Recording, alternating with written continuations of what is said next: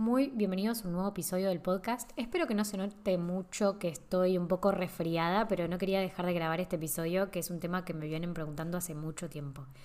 Es un tema del cual investigo constantemente, leo muchos libros y se habla mucho de cómo es y de qué se trata el tema de dejar de lado cosas, procrastinar concretamente proyectos, tareas, acciones o decisiones también muchas veces, pero que no llegamos como a cómo hacer para poder dejar de hacerlo. Y creo que tiene que ver con varios aspectos que vamos a ver hoy, pero también tiene que ver con un tema de asumir que a veces vamos a dejar de lado cosas, pero está bien concretamente en algún tipo de tareas, porque muchas veces no nos damos cuenta, pero lo que procrastinamos son cosas que realmente no eran tan importantes en la profundidad como creíamos están los dos polos, ¿no? Tenemos lo que sí realmente es importante para nuestros negocios, para nuestras vidas, y que procrastinamos por algunos factores que vamos a ver ahora.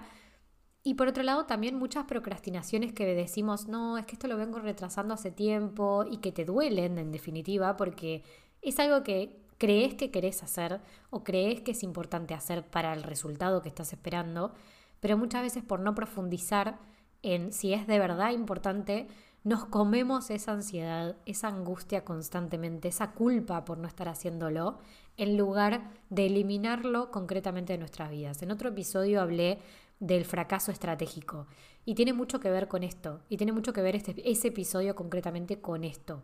¿Por qué? Porque decidir en qué cosas no voy a estar atenta, en qué cosas, en qué proyectos y tareas no van a estar enfocada mi energía, mis días, es tan importante como saber en qué estoy procrastinando y debería estar actuando. Entonces, hoy vamos a ver un poco eso. Te doy la bienvenida al podcast Crear y Emprender. En cada episodio exploramos cómo la organización, las herramientas digitales y la planificación estratégica pueden ayudarnos a ver el potencial de nuestros proyectos de forma simple. Transformamos la complejidad y los errores en pura claridad e inspiración. Mi nombre es Julieta Pelicioli, soy fundadora de la agencia Regiar y la voz que escucharás en el podcast. ¿Comenzamos? Dejar proyectos para después. Seguir pasando una tarea de un día para el otro. Terminar el año abrumados por todo el trabajo realizado, pero concretamente sin saber si avanzamos en algo. El otro día me dijeron me siento estancada, estoy agotada y no sé cómo salir de este círculo vicioso pareciera que hay un bucle de malas decisiones o de micro decisiones que nos está consumiendo y hace que no podamos ejecutar las cosas que queremos realmente hacer. La mayoría de las personas no logran sus objetivos porque se dan por vencidos antes de tiempo y esto justamente la procrastinación lo que hace es impedirnos hacer cosas incluso que nos gustan, incluso que nos motivan, incluso que visionamos a futuro. Y acá es donde traigo tres tipos de procrastinación. Por un lado tenemos el retraso crónico, que se trata de retrasar objetivos y proyectos importantes y es muy común en cosas que no tienen una fecha límite como cuidar nuestra salud o hacer ejercicio o mejorar nuestra alimentación. Este tipo justamente de procrastinación no genera tanta ansiedad o tanta culpa en general, porque sabemos que es algo a futuro, a largo plazo y no lo tenemos asumido en el día a día. Pero sí es verdad que construye una creencia o una serie de pensamientos que repetimos constantemente y por supuesto que se involucra con nuestra autoestima, con cómo nos sentimos nosotros mismos, con las decisiones a largo plazo que vamos tomando, que van construyendo en definitiva nuestra vida. Por otro lado, tenemos la procrastinación por distracción. Es como cuando, por ejemplo, empezamos a hacer una actividad que tenemos planificada en nuestro plan de la semana o en nuestro día, pero llega una notificación del teléfono y nos distraemos automáticamente, lo que hace justamente que dejemos o abandonemos esa actividad por la mitad. Esto de procrastinar por distracción es lo que más frecuentemente veo dentro de las sesiones uno a uno con clientes. La reacción justamente a este, este tipo de procrastinación es la angustia o insatisfacción con cómo llevas tu día a día o por qué perdiste tanto tiempo en hacer cosas que estabas reaccionando ante un estímulo que concretamente no te daba ningún resultado ni tampoco te llevaba hacia algún resultado que estás buscando. Esto genera no solamente esa angustia que sentimos o culpa por haber estado dos horas perdiendo el tiempo mirando redes sociales, sino también que genera otra vez este preconcepto sobre nosotros de que no logro concentrarme porque en realidad estoy mucho tiempo en redes sociales y porque trabajo en redes sociales o mi trabajo involucra las redes sociales, entonces, bueno, también es tiempo que estoy pasando ahí y por lo tanto como que un poco justificamos esa procrastinación. Esto es algo muy habitual porque en el fondo de nosotros sabemos que no es buen tiempo invertido, o sea, no está bien invertido, pero por otro lado la justificamos y la tapamos porque es algo que repetimos tanto que no sabemos cómo frenarlo. Hay soluciones para esto, vamos a ver algunas de ellas, pero principalmente quiero que prestes atención el día de hoy a cuántas distracciones tuviste a lo largo del día y cuánta atención le prestaste a esas distracciones. La siguiente procrastinación tiene que ver con la resistencia a hacer algo. De hecho, muchas veces tenemos el tiempo, hasta incluso lo planificamos o también disfrutamos de hacer ciertas tareas, pero cuando estás justo por empezar, como que no logras concentrarte en esa tarea.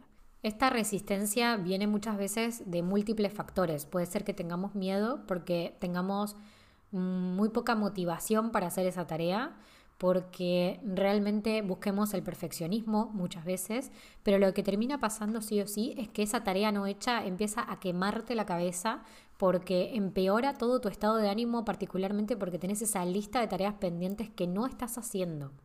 Y muchas veces construimos la creencia de que somos buenos haciendo las cosas a último momento o sea, bajo presión. Y eso es una habilidad, porque es verdad que muchas personas construyen una habilidad a partir de este tipo de procrastinación, de resistencia a algo en concreto, pero no es bueno, no es un hábito saludable para todo lo que tenés que hacer en tu negocio y para construir un negocio de forma mm, saludable, vuelvo a repetir la palabra. Por lo tanto, cuando te pones a hacer otras tareas, tenés mucha ansiedad porque lo que estás haciendo es que tu mente constantemente te está repitiendo la cantidad de cosas que deberías estar haciendo. Por lo tanto, vuelve a ser este círculo vicioso de vuelvo a estar distraído, vuelvo a procrastinar esta tarea porque no me puedo concentrar, por lo tanto arrastro una tarea al lado de la otra y así es como empiezo a construir ese hábito de constantemente estar procrastinando una tarea tras otra. Aquí justamente es donde entra el conflicto de aproximación-evitación. De esto habla mucho el doctor de la Rosa en sus videos de YouTube. Eh, hay un video concretamente que habla de procrastinación que te recomiendo verlo porque mucho de lo que voy a estar hablando hoy también lo saco de ese video y de otros informes y artículos que voy leyendo acerca de esto, bueno, también de libros, porque hay muchos libros que hablan de productividad y me encanta leerlos, pero te recomiendo mucho buscar ese video en concreto porque es muy claro cuando habla y sobre todo en temas médicos y en cómo te sentís, está bueno para poder interiorizarte de lo mal que te está haciendo estar en este estado constantemente. Volviendo al conflicto de aproximación-evitación, Acá estamos hablando de que tenemos una alta motivación pero baja acción.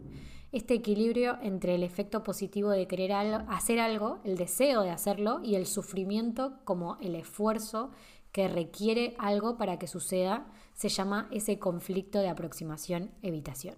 Yo creo que te vas a sentir bastante representado por esto cuando te digo que hay veces que tenemos una motivación muy alta por hacer cosas, pero aún sigue ser suficiente para que te pongas a hacer esa tarea. Lo peor es que dependemos muchas veces de esa motivación que no es constante en nosotros para poder ponernos a crear proyectos o avanzar con proyectos que ya están iniciados. Depender de la motivación o de la fuerza de voluntad constantemente lo único que hace es generarnos ansiedades y nos saca de un lugar de disfrute que es necesario, ahora hablando de negocios, cuando estamos también trabajando en proyectos que nos entusiasman. Pero tenemos que reconocer que no todo es placer, que no todo es momentos mágicos y de juego o de diversión, sino que es importante entender que va a haber tareas que son un poco más duras, que son desafíos un poco más profundos y que requieren de nuestra energía tanto como las que son divertidas y disfrutamos. Hay que entender que si algo está en tu mente y no tomas acción, solo está generando ansiedad y distracción porque te lo estás repitiendo constantemente.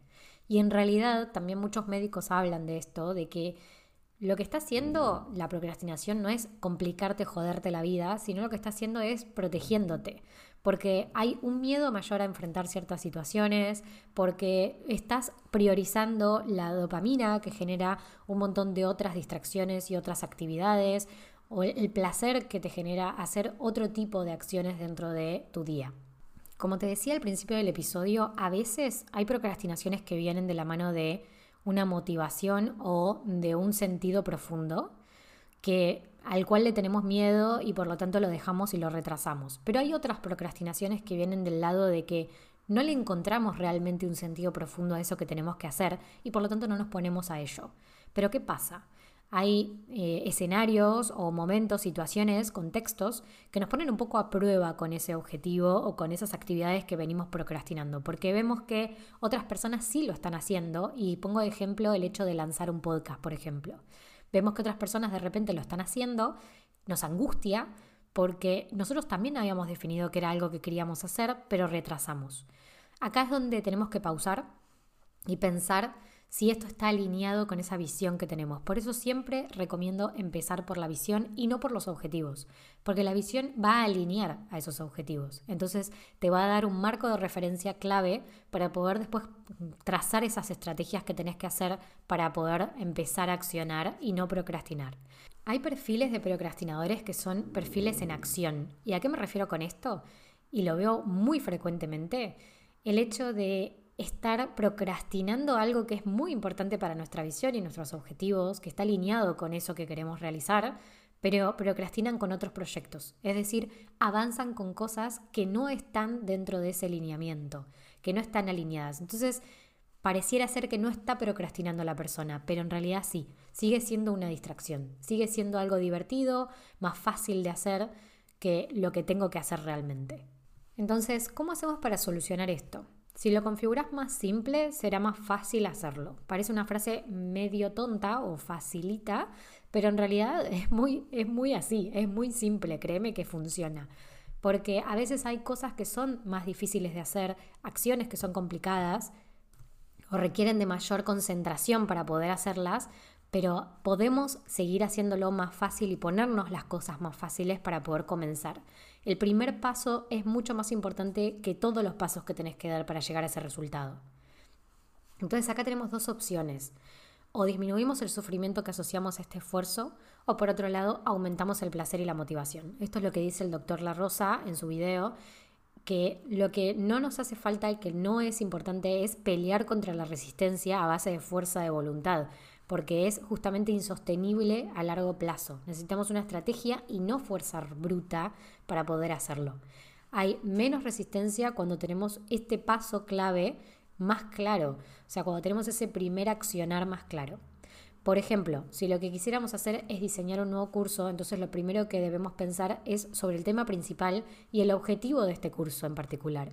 Eso ya es un pequeño paso que nos indica que es más simple que pensar en el objetivo final, que es el diseño de ese curso completo.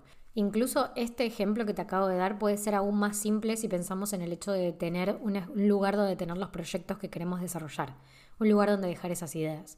Porque el primer paso podría ser abrir un nuevo proyecto en mi plataforma donde desarrollo los proyectos, por ejemplo. Lo que menciona justamente el doctor La Rosa es que tener un objetivo final en mente todo el tiempo invita a utilizar demasiada energía porque lo que se activa es nuestra zona de corteza prefrontal. Es muy bueno, es muy bueno que se active y demás, pero es muy cara en términos de cantidad de energía que requiere nuestro cuerpo para funcionar desde ese lugar. A menos pasos claros, más riesgo de procrastinar ahí. Cuando tenemos un plan, una hoja de ruta clara, esto es lo que yo ayudo a hacer a mis clientes, definir esos pasos claros para poder empezar a actuar. Lo que ayuda es a poder dar esos pasos más fácilmente y nos invita a que de verdad sea un desafío diario, pero que sea un desafío desde un lugar placentero o desde un lugar donde tenemos concretamente algo claro para poder accionar. Más fácil. No siempre va a ser placentero, como repetí antes, hay muchas tareas que son difíciles, que llevan su complejidad y sus desafíos de profundidad, pero es importante sí hacernos el camino hacia ello más simple. Entonces lo que estamos buscando es un equilibrio entre justamente el desafío y la habilidad, porque si la tarea es demasiado simple y demasiado fácil, vamos a decir, quizás nos aburre, pero si la tarea es demasiado compleja, entonces quizás nos abruma y nos sentimos con mayor ansiedad. El segundo también elemento que nos puede ayudar a esto, el segundo hack que te doy para que te pueda ayudar, es el tiempo, definir y limitar el tiempo que tenemos para esa tarea. Hay una ley, la ley de Parkinson, que dice que toda tarea, justamente que definamos en un plazo determinado, va a ocupar ese plazo que le vamos a dar. Entonces acá es donde tenemos que revisar mucho mejor nuestra forma de actuar en ciertas tareas, el tiempo que nos lleva a hacer ciertas acciones, para poder darle tiempos más acotados más acotados para poder llevarnos a la acción y motivarnos a hacerlo porque tenemos ese plazo y también por otro lado para no llevarnos a extremos de hacer una tarea que en realidad nos llevaba 15 minutos a hacerla, terminar haciéndola en 30 minutos. ¿Por qué? Porque en ese plazo de tiempo hay más probabilidad de que me distraiga, que era lo que hablábamos antes, la procrastinación por distracción. Y acá entramos en los últimos dos hacks eh, hay uno que me gusta mucho, que es el que uso bastante en las sesiones, que tiene que ver con hacernos preguntas, preguntarnos muchas veces por qué estamos haciendo esto que estamos haciendo. Porque cuando encontramos ese sentido, le damos contexto a la tarea, nos ayuda a poder profundizar mucho más y a emocionarnos porque lo que estamos haciendo es accionar en pos de ese objetivo mayor, sin tener otra vez el objetivo mayor todo el tiempo presente, pero sí preguntándonos si esto es importante. Cuando nos concentramos en algo y se concentra en esa cosa en particular le da más importancia a lo que estamos haciendo. O sea, si incrementamos la importancia vamos a poder obtener más motivación y volvemos a inclinar la balanza entre motivación y aspectos negativos de lo que estamos haciendo. Porque sí, quizás esa tarea es bastante compleja, pero al tener que ver con algo que es muy motivante para nosotros es más fácil que accionemos. Esas preguntas es básicamente preguntarte cuál es el objetivo de lo que tenés que hacer por qué lo estás haciendo y a qué responde, qué beneficios te va a traer a lo largo del tiempo. Y por último, también es importante mm, remarcar que podemos dejar las distracciones del lado, es decir, poner el teléfono en otra habitación, marcar un modo dentro del teléfono, que todos los teléfonos hoy en día lo tienen, para que no tengamos distracciones, notificaciones o elementos que puedan llegar a sacarnos de ese lugar donde estamos enfocándonos. Esto se le llama el trabajo hiperenfocado, que lo menciona Cal Newport en su libro, justamente de Hiperfocus, me parece que se llamaba, donde dice justamente que el objetivo es sostener el estado de profundidad en una tarea que estamos accionando. Y para esto es fundamental reconocer los ciclos de energía a lo largo de la semana y a lo largo de los meses. Sabemos que hay ciclos de energía que son mucho más elevados, donde podemos estar en ese estado de foco total, sobre todo cuando estamos haciendo tareas creativas, y otros lugares o otros espacios o momentos en el año donde no tenemos tanto foco, por lo tanto podemos evaluar la organización de nuestra semana para que las tareas que tengamos asignadas a ese momento sean de menor concentración, que requieran de menor concentración. Y termino y cierro el episodio de hoy con esta frase que me parece que está súper alineada, que es cuanto más cosas tienes, más cosas tienes que gestionar. La simplicidad no es solo más barata, es más fácil. Esta frase es de James Clear, el autor de Hábitos Atómicos, que recomiendo también mucho este libro siempre, y resume básicamente lo que hago desde Regiar con los clientes con los que trabajo en procesos para organizar sus negocios. Simplificarnos las cosas, tener menos para poder hacer más para poder hacer más en menos tiempo. Es esta contracción y expansión constante para que podamos ser mucho más productivos mientras alineamos nuestra visión, nuestro propósito con la rutina que queremos realmente tener. No esperar a que nos jubilemos para poder tener la rutina deseada, sino a vivir la hora y diseñar la hora con momentos de picos, con momentos de valles, pero siempre alineando a esa energía que queremos sostener y cómo queremos trabajar para los resultados que queremos lograr. Espero que este episodio te haya gustado. Si es así, te invito a que lo compartas con otros emprendedores a los cuales les pueda ayudar para que dejemos de procrastinar todo eso que queremos hacer para poder enfocarnos y trabajar mejor. Hasta la próxima.